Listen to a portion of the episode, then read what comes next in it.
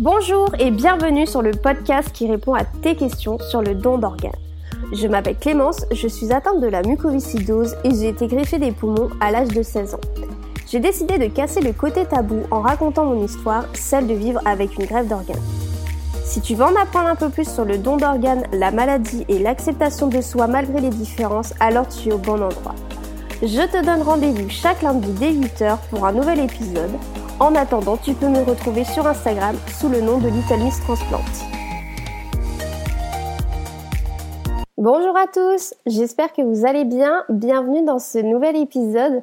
Aujourd'hui, je vous retrouve pour parler d'un sujet autre que le don d'organes, un autre sujet qui me tient particulièrement à cœur, la mucoviscidose.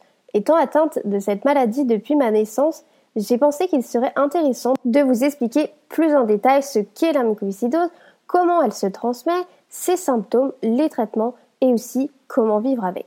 Aujourd'hui en France, on estime qu'il y a environ 7200 patients qui vivent avec la mucoviscidose.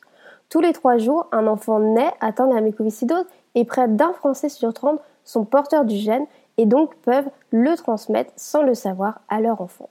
Donc là, j'imagine que tout le monde est en train de se demander comment se transmet-elle Eh bien, elle se transmet par les deux parents. C'est-à-dire qu'il faut que tous les deux soient porteurs du gène responsable de la mucoviscidose. À partir du moment où ils vont concevoir un enfant ensemble, il y a plusieurs possibilités. Premièrement, les parents vont chacun transmettre un gène sain. Il y a donc une chance sur quatre que l'enfant soit en bonne santé et ne soit pas porteur du gène. On peut aussi avoir un parent qui va transmettre un gène sain et l'autre un gène malade. Là, il y a deux risques sur quatre que l'enfant soit porteur du gène mais pas malade. Si les deux parents transmettent le gène malade, il y a là un risque sur quatre que l'enfant soit atteint de la mucoviscidose. Donc dans mon cas, mes parents ont chacun transmis leur gène malade à ma sœur et à moi-même. Parce que oui, ma grande sœur a aussi la mucoviscidose. Elle a aujourd'hui 32 ans, elle va bien. Elle, on lui a découvert, elle avait 2 ou 3 ans, tandis que moi, on a découvert que j'avais la mucoviscidose à ma naissance.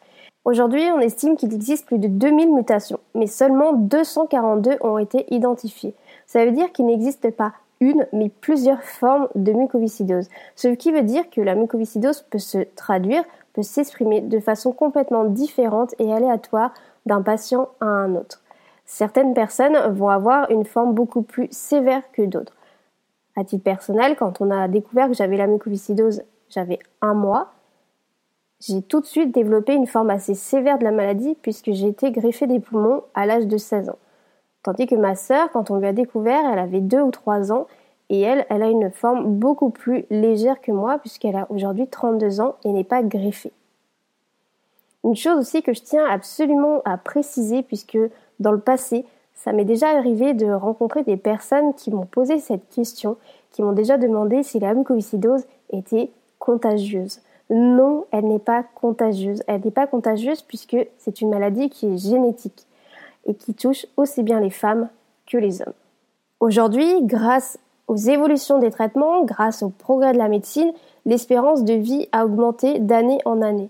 Elle est estimée actuellement autour de 47-50 ans alors qu'elle était seulement de 7 ans en 1965. Du coup, qu'est-ce que la mucoviscidose?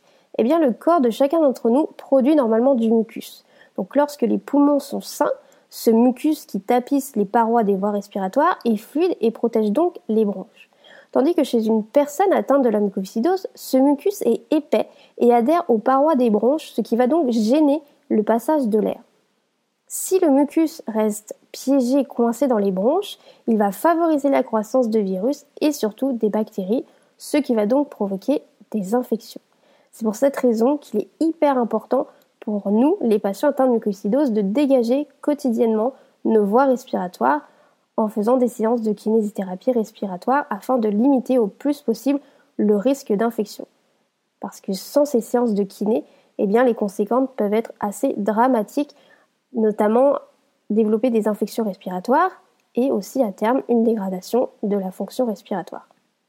Ce mucus épais va également obstruer les voies et les canaux digestifs, donc les intestins, le pancréas et le foie, ce qui va donc provoquer des problèmes de digestion.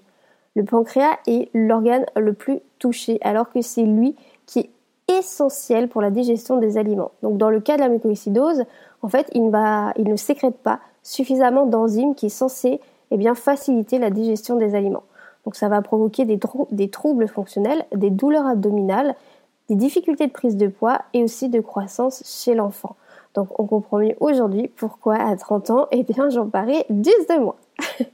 Heureusement, les traitements qu'on a euh, actuellement, ainsi que bah, justement cette euh, alimentation euh, assez adaptée, nous permettent de juguler tous ces symptômes. Malheureusement, la mycoviscidose peut aussi avoir d'autres problèmes, peut également avoir des problèmes de fertilité, des risques de cirrhose hépatique, de diabète et d'ostéoporose.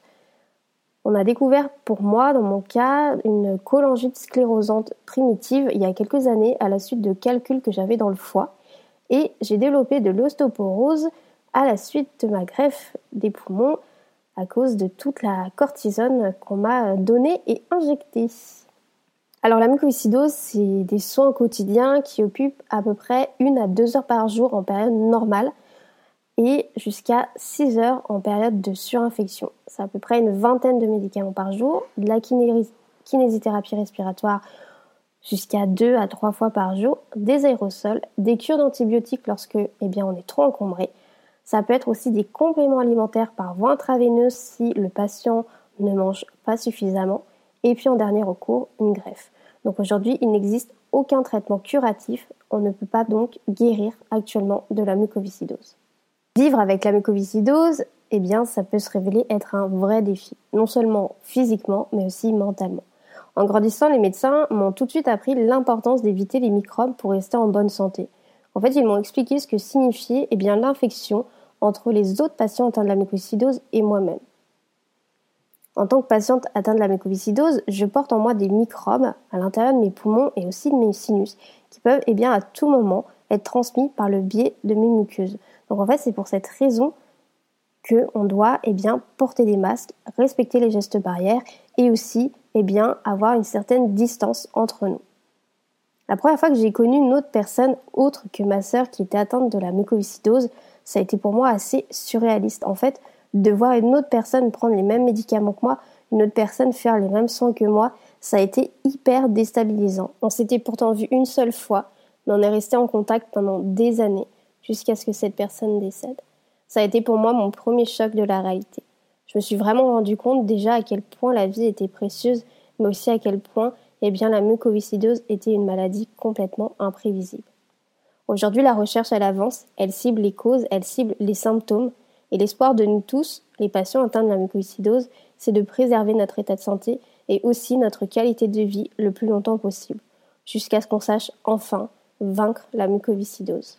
Merci à tous de m'avoir écouté. J'espère que cet épisode sur la mucoviscidose vous a plu et que vous avez appris plein de nouvelles choses. N'hésitez pas à le partager si vous pensez que ça peut intéresser d'autres personnes et puis à me donner votre avis ou à laisser 5 étoiles.